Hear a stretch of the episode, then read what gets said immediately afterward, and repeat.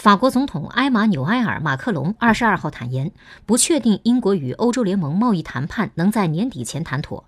同一天，英国首相办公室发声称，英方谈判瞄准加拿大模式，而这一设想先前已遭欧盟多次否定。英欧贸易谈判首轮正式磋商定于三月二号在比利时布鲁塞尔举行，渔业和公平竞争条款是谈判难点。马克龙二十二号在法国巴黎出席渔业领域会议时说：“我不确定协议能在现在和年底间达成。”他坦言，渔业权益是谈判关键内容，英方非常强硬，谈判将变得更为艰难。英国一月三十一号正式脱离欧盟，随后进入脱欧过渡期，在年底前与欧盟的贸易维持现状。双方希望在过渡期结束前就双方今后在贸易、安全等领域的合作达成协议。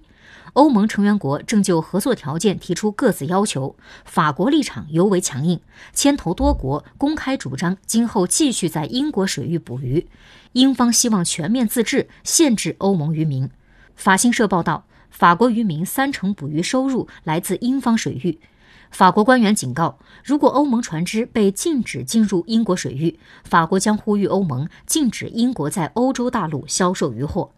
英国政府定于二十五号签署文件，明确英方谈判目标框架。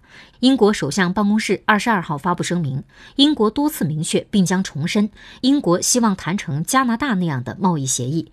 声明说，英国政府内部目标一致。相比之下，欧盟进程受制于各成员国利益争夺所致的优柔寡断和拖沓不前。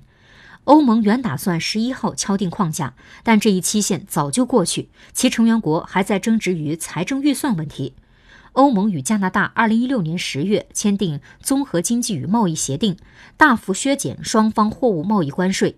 欧盟分管英国脱欧事务的首席谈判代表米歇尔·巴尼耶多次强调，英国不可能与欧盟达成类似协议。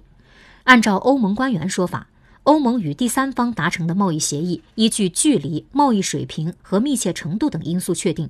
欧盟二零一八年从英国进口商品总额一千九百七十亿欧元，几乎是同期从加拿大进口商品总额的十倍。